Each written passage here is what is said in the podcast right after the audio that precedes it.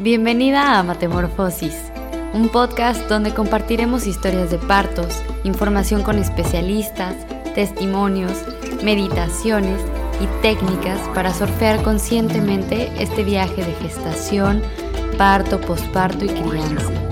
Es el perfecto momento de cuestionarnos todo, de informarnos, escucharnos y acompañarnos. Hola de nuevo, Bienvenidos a este cuarto episodio donde vamos a platicar un poco de lo que abarca nuestra energía en este en esta última etapa del primer trimestre, que es quién nos va a acompañar en este proceso tan importante en nuestra vida. ¿Quién nos irá sosteniendo de la mano mes con mes, ¿Quién nos irá informando, ¿Quién nos irá dando seguridad en este proceso y cómo podemos irnos preparando con quién. Y también, ¿no? Hablaremos de qué es un parto humanizado y por qué se llama parto humanizado.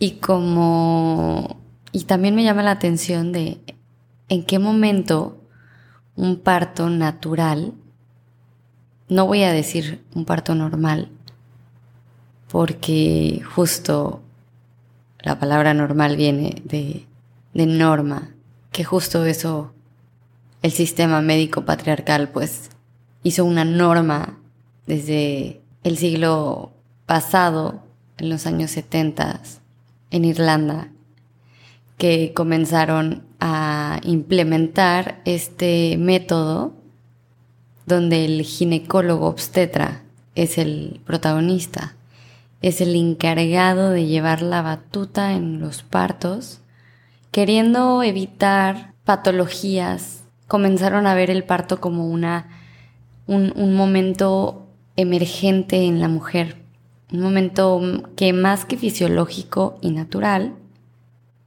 era algo de prevenir y sacar. Ahí está hasta estas, estas palabras, ¿no? Como de ya me alivié. ¿Cómo?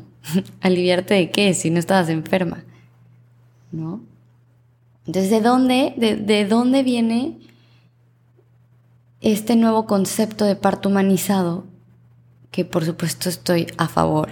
Más sin embargo, claro que digo, pues es algo totalmente natural.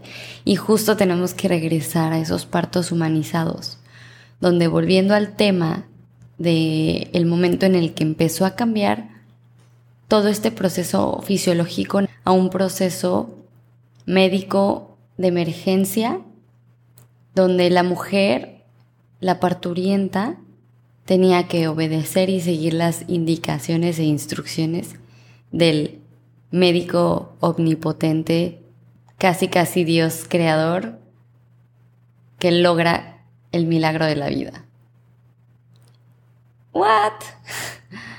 ¿Cómo? O sea, ¿en qué momento llegamos a ese, a ese punto?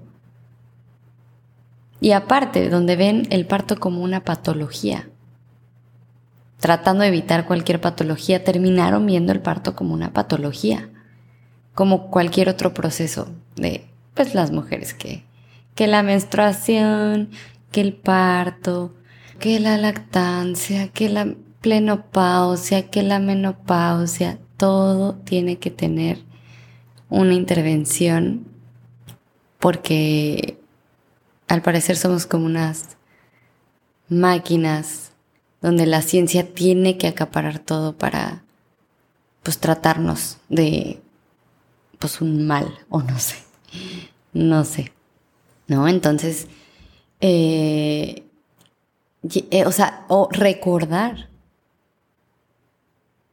que al contrario, la mujer es la parturienta y no necesitas.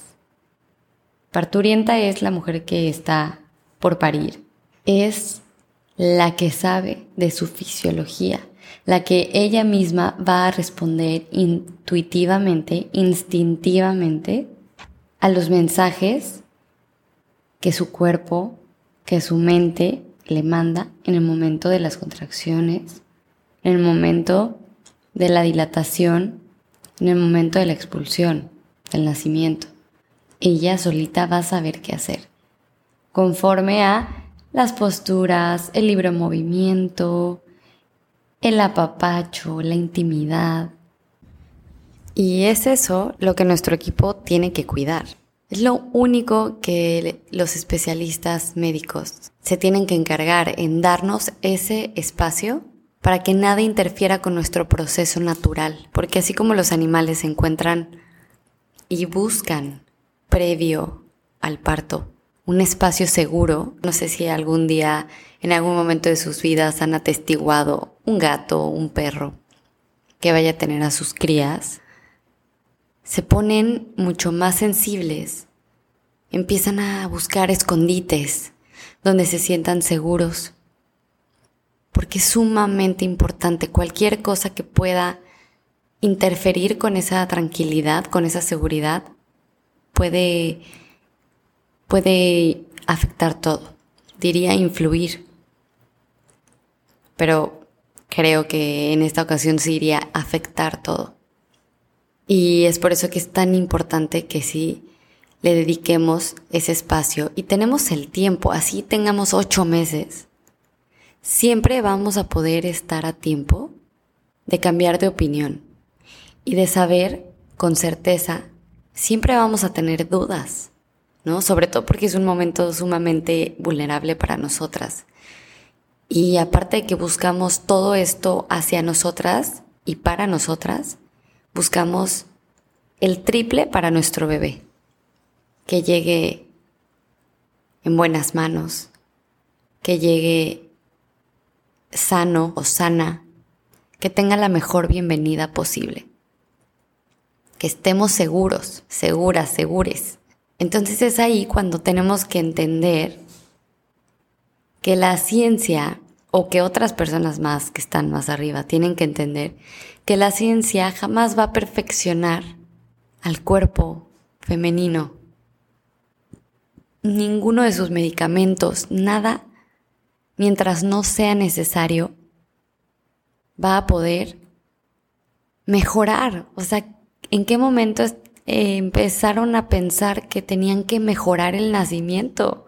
De ser algo que se tendría que mejorar, no estaríamos sobrepoblados. El cuerpo femenino es, es perfecto. Y, y ahora a eso es el, el tema que para mí considero sumamente importante, que es la preparación emocional y espiritual en el embarazo.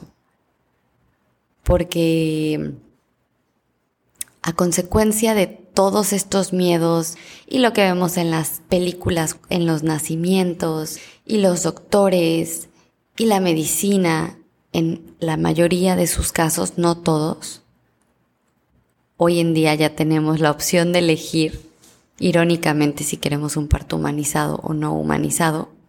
Es, algo que me conflictúa de alguna forma. ¿En qué momento puedes decidir un parto no humanizado y sí humanizado.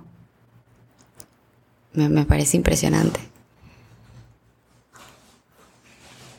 Pero, pero esa preparación espiritual y emocional es sumamente importante porque en el momento del parto, algo primordial que es que la mujer pueda entrar en trance, que se olvide del exterior y que pueda entrar en trance también para que es como una danza entre tus hormonas. Y, en su preparación para el parto, ¿no? En el psicoprofiláctico, ahí su dula o pregunten o investiguen sobre las hormonas que las protagonistas en el parto, la oxitocina, la adrenalina y las endorfinas. La oxitocina es la hormona del amor. Durante la estimulación sexual, ahí es cuando más la liberamos, cuando hacemos el amor. Y produce sensaciones de placer, sentimientos de amor y te da como este, este apapacho. Las endorfinas es mm, lo que te ayuda como a aguantar el dolor. Cuando estás haciendo deporte, las endorfinas empiezan a producirse para que llegues a más. Hace que te esfuerces más para que puedas continuar. Entonces en el parto disminuye esa percepción del dolor y crea como una sensación de bienestar. Y la adrenalina es cuando tienes miedo o te sientes inseguro y automáticamente tu cuerpo se altera, se pone en alerta y como en modo de supervivencia. Entonces estas tres hormonas son las protagonistas en, en el parto. Es como, así que como estamos hablando de que el parto es algo fisiológico como comer, como dormir, como cagar, como ir a hacer pipí. Es como cuando estás, es como cuando estás haciendo popó y alguien, no sé, te toca la puerta o te, o te en la puerta y ¿qué haces? ¿No? Te, te bloqueas, te, te tensas y, y pues detienes. Y en el parto es lo mismo. Si entra alguien que no conoces, si alguien te toca o te revisa de una forma que tú no lo recibes armónicamente, que están hablando, cualquier situación que, que, te empiece a incomodar, empiece a intervenir.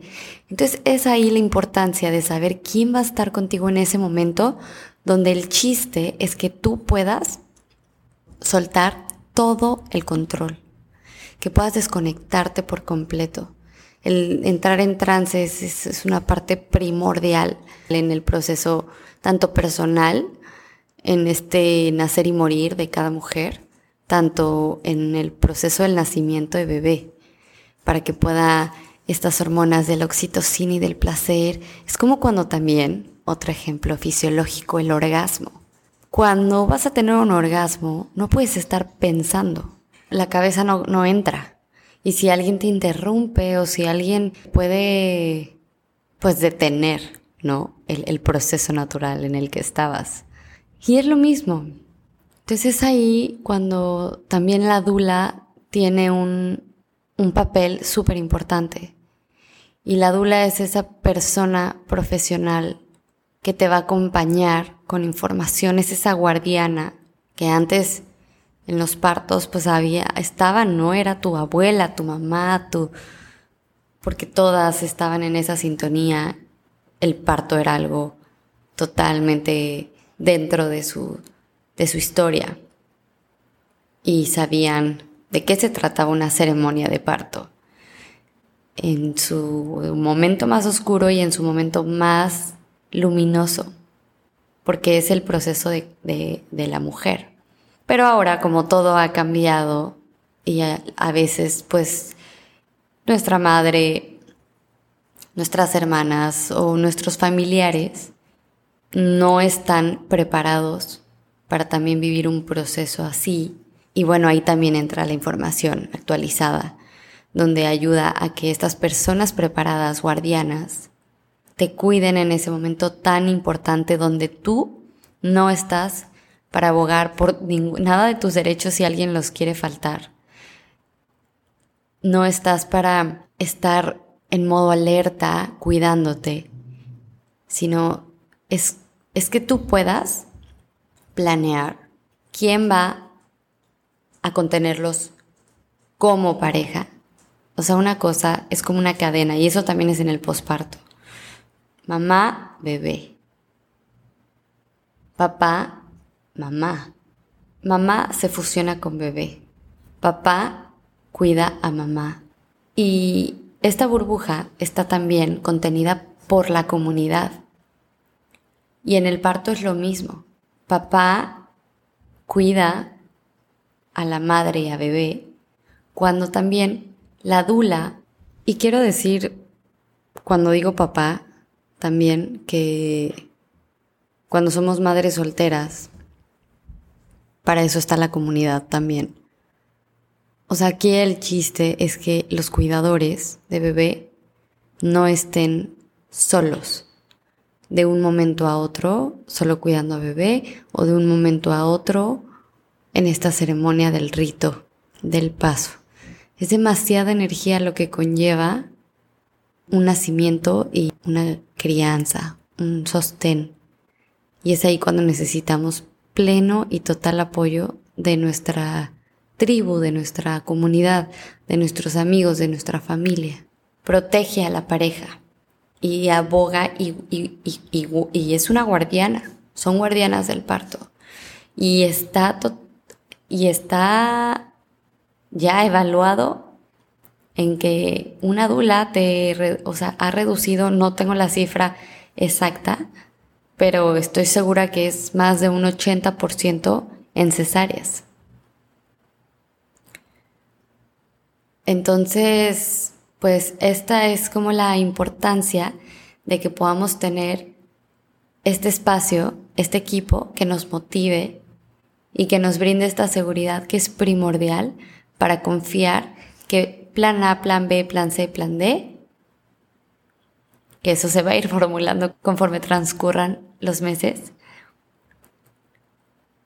ese equipo nos va a proteger en cada una de estas situaciones para que nuestro parto, de la manera que sea, sea sagrado, sea amoroso y respetuoso tanto para nosotras como para nuestros bebés. También algo que una pregunta es qué cambia tener una dula. Y hay un libro que se llama Mothering the Mother, How a Doula Can Help You Have a Shorter, Easier and Healthier Birth y habla de las siguientes ventajas al tener una dula. Y es 50% menos cesáreas, 25% un parto más corto, 60% menos peticiones epidural, 40% menos uso de oxitocina sintética, 30% menos uso de analgésicos, 40% menos uso de forceps, que de hecho esto ya está en muchos lugares es eh, está prohibido. Mejora el vínculo padres-bebé, madres-bebé, menos problemas con la lactancia y menor incidencia de depresión posparto. Así que bueno, pues con toda la calma del mundo, pero sin pausa, te aseguro que debe de haber muchas ya opciones. Estoy segura que vas a ir abriendo tu camino y encontrar al equipo que te vaya a acompañar de la mejor forma. No tengas miedo de cambiar de opinión. No tengas miedo de sentir miedo. Hay que hacerlo y confiar. Y no te dejes manipular por nadie. Todos tenemos derecho a la información y la información es poder y eso nos da seguridad. Así que infórmate y si algo no te no te si algo no te convence, busca más opciones y decide. Eres toda poderosa, esa es una realidad al crear vida y al parir y necesitamos estar lo mejor contenidas posibles en ese gran momento de nuestras vidas y de las vidas de las nuevas generaciones. Y para cambiar el mundo hay que cambiar la forma de nacer. Les mando muchos abrazos y nos vemos en el siguiente episodio. Muchas gracias. Si quisieras escuchar algún tema en especial, puedes mandarme un mensaje a través de Instagram, arroba Nos vemos en el próximo episodio.